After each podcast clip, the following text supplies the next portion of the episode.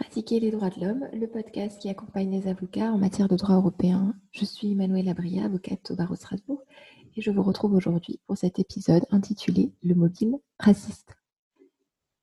Bonjour à tous. Alors c'est un épisode qui vient compléter d'autres épisodes aujourd'hui, donc j'espère que vous avez pu euh, vous abonner euh, désormais à notre, à notre podcast pour pouvoir euh, le suivre régulièrement. N'hésitez pas à le faire en tout cas sur votre plateforme d'écoute préférée et à nous mettre aussi euh, des étoiles ou des commentaires pour que nous puissions euh, être davantage euh, visibles. Alors, au carrefour de quoi? Il se situe au carrefour de l'épisode sur la discrimination raciale il y a quelques semaines et puis celui sur les violences policières en général.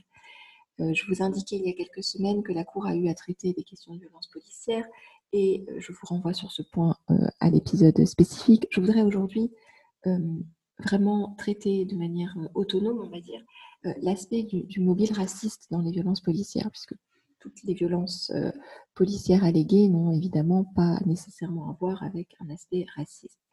Euh, la Cour s'est penchée de manière plus particulière sur les violences policières liées à un mobile raciste, et donc je considère qu'il mérite, ce, thème mérite un, épisode à soi pour vraiment expliciter le raisonnement de la Cour. Cet aspect se distingue donc des violences policières en général, entre guillemets, euh, puisque dans le cas d'un mobile raciste, il ne s'agit pas seulement d'un mauvais usage de la force publique, mais de quelque chose de plus profond qui renvoie au fondement même de la société démocratique.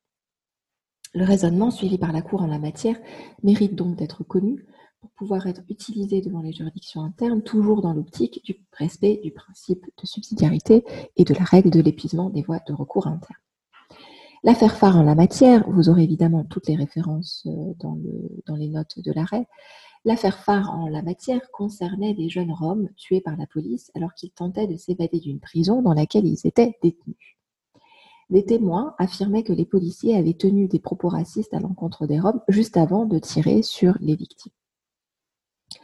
Alors, sur le fond de l'affaire, la Cour européenne va appliquer la règle de l'absence de doute raisonnable, expliquant que les requérants qui étaient les ayants droit des victimes directes qui ont été euh, tuées, euh, n'avaient pas rapporté la preuve au-delà de tout doute raisonnable que l'homicide des jeunes euh, Roms trouvait son origine dans un mobile raciste. Donc la Cour ne va pas constater de violation substantielle de la Convention en disant au requérant, vous n'avez pas rapporté devant moi la preuve au-delà de tout doute raisonnable, hein, puisque pour, pour cette situation, le, le niveau de preuve exigé, c'est un niveau de preuve au-delà de tout doute raisonnable que l'homicide euh, de vos, enfants, pour la plupart des requérants, trouve son origine dans un mobile raciste.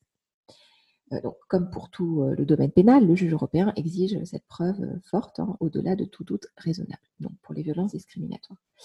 Toutefois, la Cour a bien conscience que le niveau de preuve qu'elle exige, donc l'existence vraiment d'une intention discriminatoire prouvée, ce, niveau de preuve hein, dépend d'éléments qui sont souvent à la seule portée ou à la seule connaissance de l'État.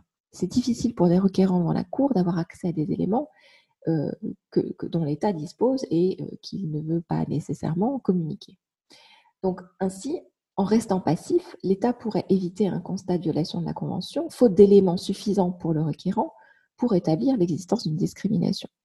Donc la Cour a quand même bien conscience de ça. Elle ne modifie pas son niveau de preuve parce qu'elle tient à ce qu'en matière pénale, le niveau de preuve soit élevé, et on le comprend mais par contre, elle va quand même, j'allais dire, peaufiner son raisonnement pour pouvoir prendre en considération cette difficulté probatoire du requérant.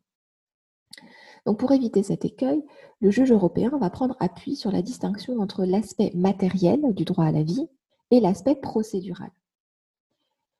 C'est-à-dire l'aspect matériel du droit à la vie, c'est vraiment le fait d'avoir porté atteinte à la vie. Et là, la Cour dit, il y a eu une atteinte à la vie, donc euh, l'article 2 a été euh, violé. Par contre, euh, sur l'aspect matériel de la discrimination, je, n'ai pas d'éléments pour confirmer que l'atteinte à la vie relevait d'une attitude discriminatoire. Donc sur l'aspect matériel, elle ne constate pas la violation de la Convention.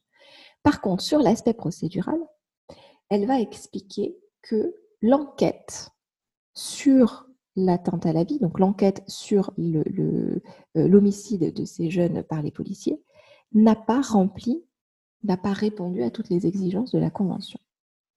Et elle va donc constater une violation de l'aspect procédural de l'article 2.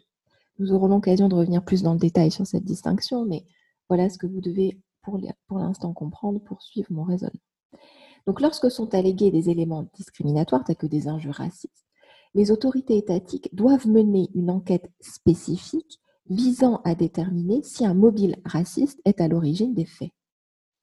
Si elles ne le font pas, s'il n'y a pas d'enquête spécifique, hein, je répète, l'État manque à son obligation positive de protéger le droit à la vie et s'expose donc quand même à un constat de violation pour le volet procédural combiné avec l'interdiction de toute discrimination.